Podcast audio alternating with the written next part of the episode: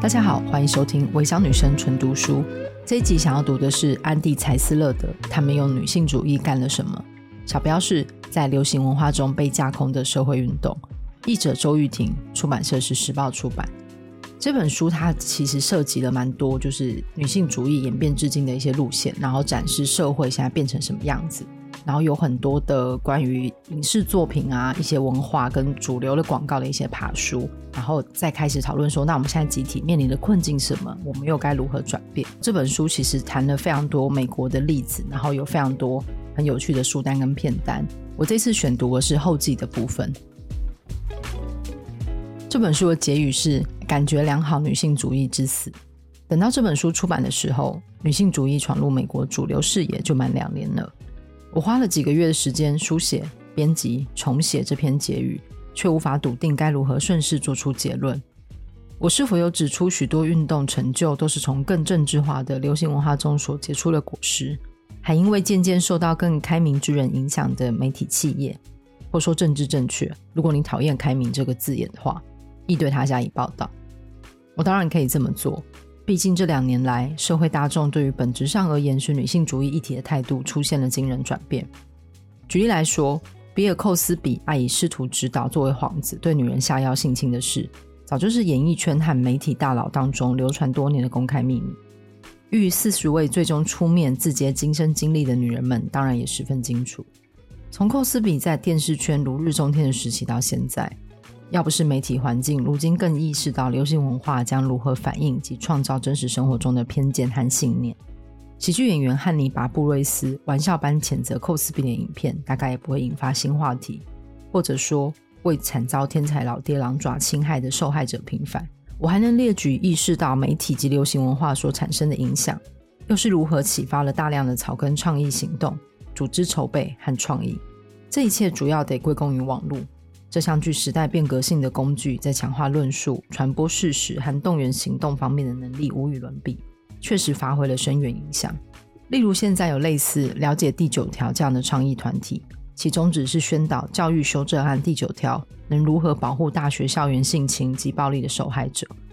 或是从区区一个智慧手机城市，快速成为对抗街头种族歧视及性别歧视骚扰的全球倡议行动。Hola Back，现在不仅有许多资金充裕的组织都在致力培养女性进入科学、技术、工程及数学产业，例如城市女孩、黑女孩写城市和女学生启发等等，还有美国家事工联盟，协助组织全国线上及线下的看护、保姆和其他家事工。由女孩经营的组织暨峰会 Spark，对性化之抗争行动抵抗及教育知识的宗旨是抵抗媒体将女性加以性化。而女性媒体中心则负责监督在政治新闻中经常使用的性别化语言，还有一连串在媒体及流行文化中兴起的特定计划及倡议，从骇客松到推特标签，都在在提升了社会对媒体素养的关注，更重新让看得到就有希望成为改革口号。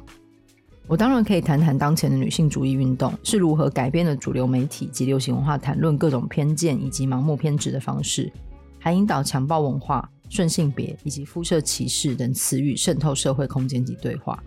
这些转变令人回想起一九九零年代初期的光景。许多新闻头条都在哀叹思想警察或政治正确失控了，但他同时也提出了某些人的心声，那就是安全、正义和人道不是迟早华丽的思想测验。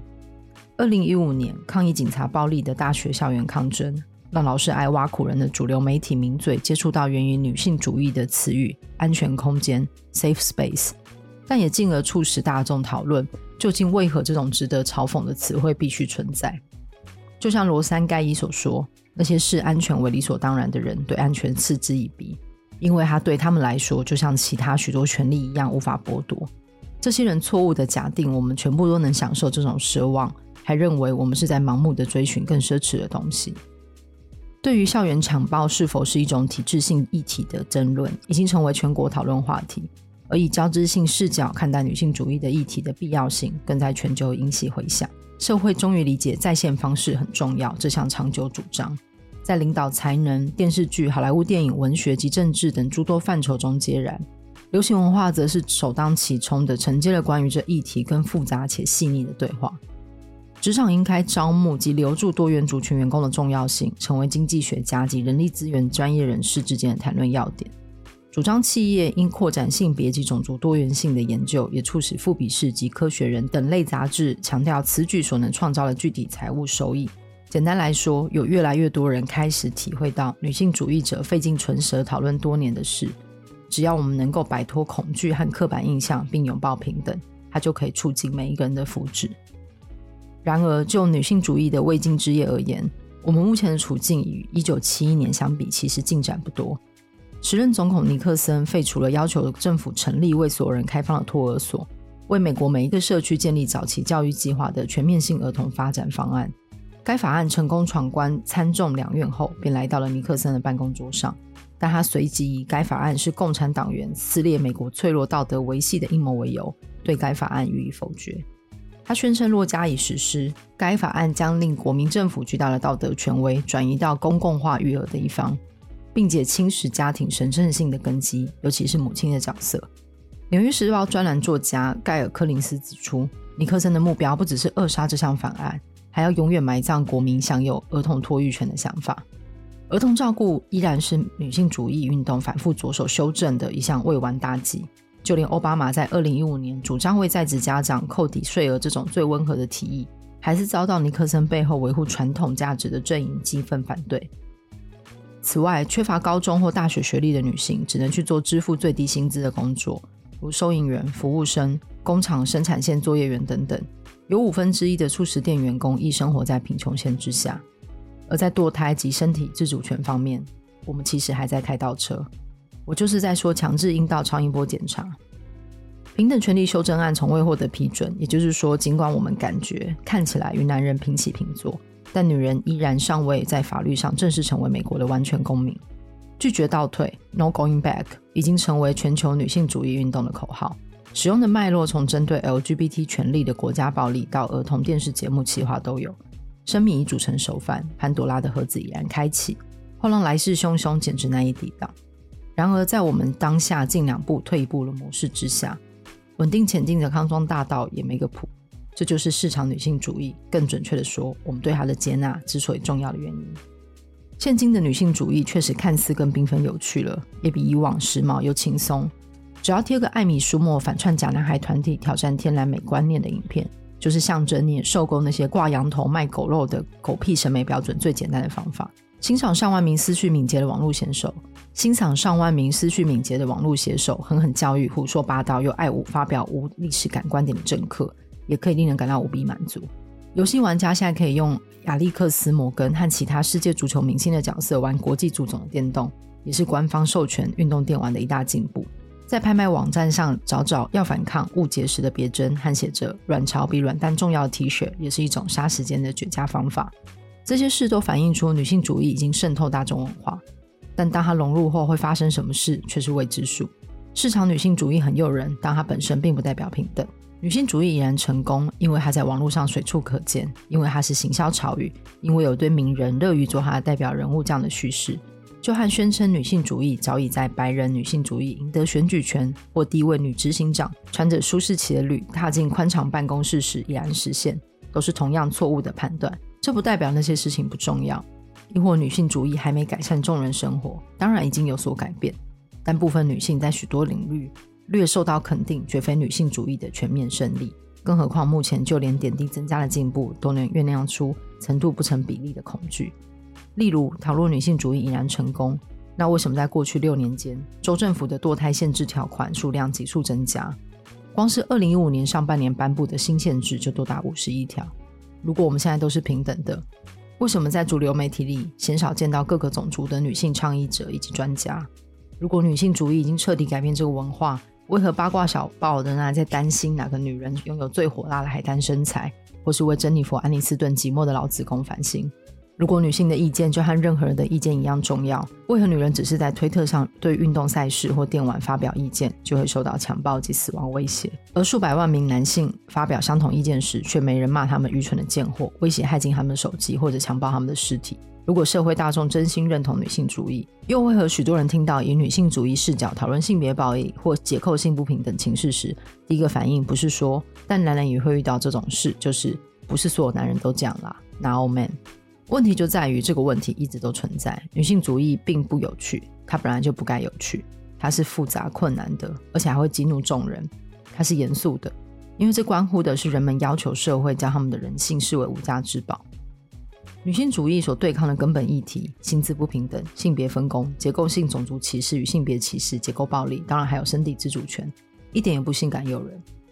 这对快速消费的串流内容来说，实在很难推销。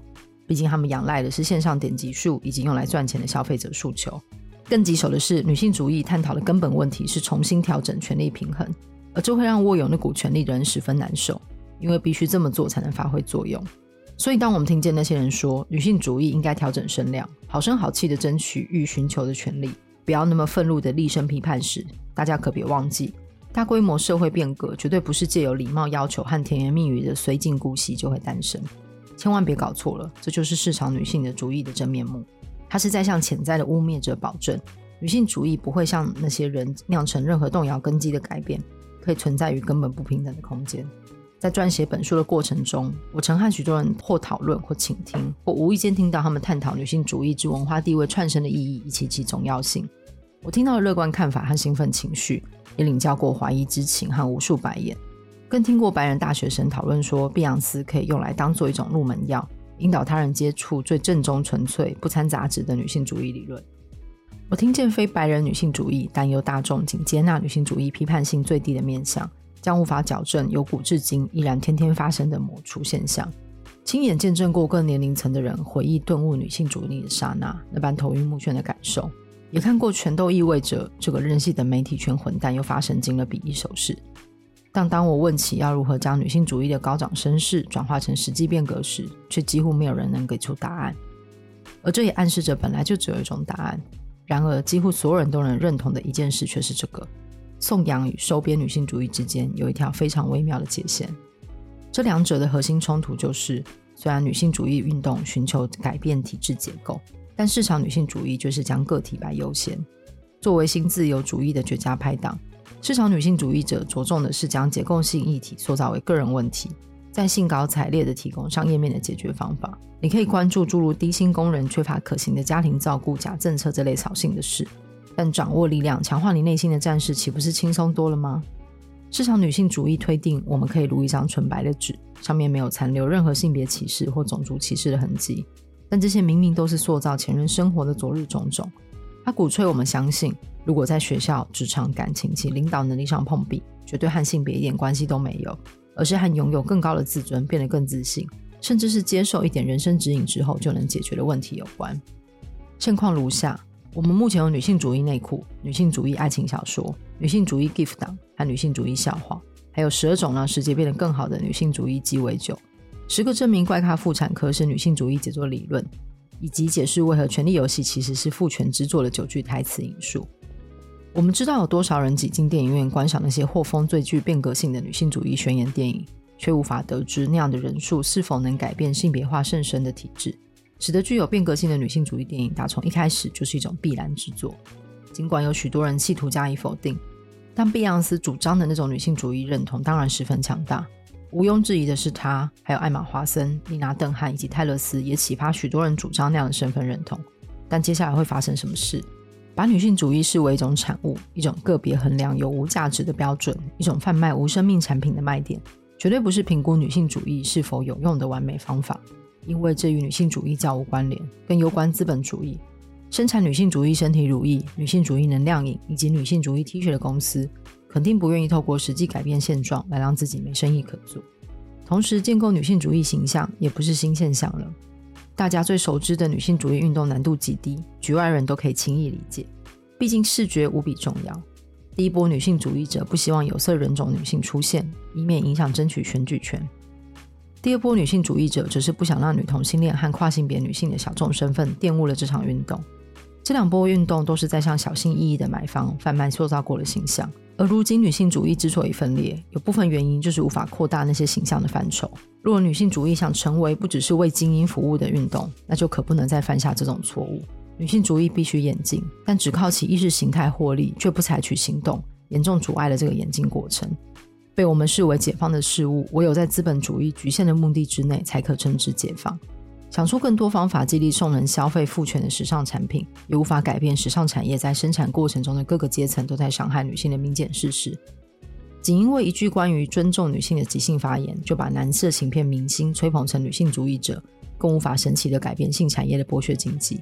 提议让更多女电视编剧进入体制，但赠聘两位以后又说，我们现在已经有够多女电视编剧了，并不是该产业多元化的胜利。三位黑人女性在二零一五年赢得艾美奖。并不代表以种族歧视视角再现黑人女性的情况只存在于好莱坞历史当中，让情况变得没那么糟糕，和改善情况并不相同。消减流行文化里的丑女文化和为其增添女性主义思维也不一样。然而，市场女性主义现在却告诉我们有什么拿什么就好，它我们对现况感到知足，因为我们的力量还不足以确保，若再进一步争取现有的权利，亦不会再遭剥夺。那才不是女性主义，那叫斯德哥尔摩症候群。以前我曾经坚信。认同女性应享有平等报酬及待遇的人，尤其是女人，有责任自称女性主义者。否则，这对于打造出一个仅有女性主义这种选项的世界的先贤来说，简直就是羞辱。我曾经把莎拉邦廷那篇如今举世闻名的部落格文章，没错，你就是转寄给无数的人。听到女人说我不是女性主义者，但还会气得咬牙切齿。但我现在知道，这样既短视又缺乏多元交织性的视角。我未能承认有数百万女性或遭女性主义运动抹除，或看到自己的议题受到排挤，或只是打从一开始就不懂女性主义的语言。现在我已经没什么兴趣知道有谁自称是女性主义者了。我更想知道他们用女性主义做了什么事。我不再把促成主流社会接受女性主义视为最终目标，而是把它视为一种有用的倡议工具。现在，我希望想了解的人可以比印在 Buzzfeed 清单体文章上的内容还多。我想听到我在大学校园遇见的女生，可以提出碧昂斯或艾玛华生这些堪称公关老鸟的名人都回答不了的问题。我希望理想主义可以不只是昙花一现。我希望女性主义在早就没人为她歌颂，将它印在阿玛达内裤上或在红毯上审查认同之后，仍富有深刻意义。市场女性主义如今让平等变得魅力十足、性感又新潮。她把日常行为和活动变成大胆的女性主义宣言。为不起眼的名人赋予迷人的全新形象，他让泰勒斯莫名说服我们，拥有一群光鲜亮丽的朋友随时在侧就是女性平等的最高成就。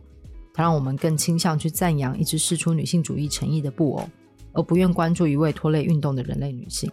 他说服大众，只有穿上口号 T 恤及“我是为自己而穿的高跟鞋来装点现状”，就可以成就女性主义。他还卖出了成千上万个货柜的消费品。这段过程非常精彩，也希望你如此期待。我们可以保有看见更具女性主义精神的文化逐渐成型时的那份欣喜，并且强化继续行塑这种文化所需的决心。一个后市场女性主义的世界，或许已经不值得成为头条，但它造福的将不只有在商业层面受到父权的少数。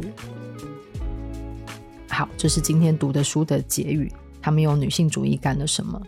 这本书提了非常多流行文化跟各种社会运动。然后也有许多反思，我自己在读的时候也有非常多，就是觉得必须重新思考跟觉得震撼的地方。那读一些理论书，其实并不代表你一定要赞同它，但是在读的时候，呃，中间产生的一些思考跟停顿，我觉得那是很宝贵的经验。那推荐给大家，希望大家喜欢。那谢谢支持，违章女生纯读书，我们下次见，拜拜。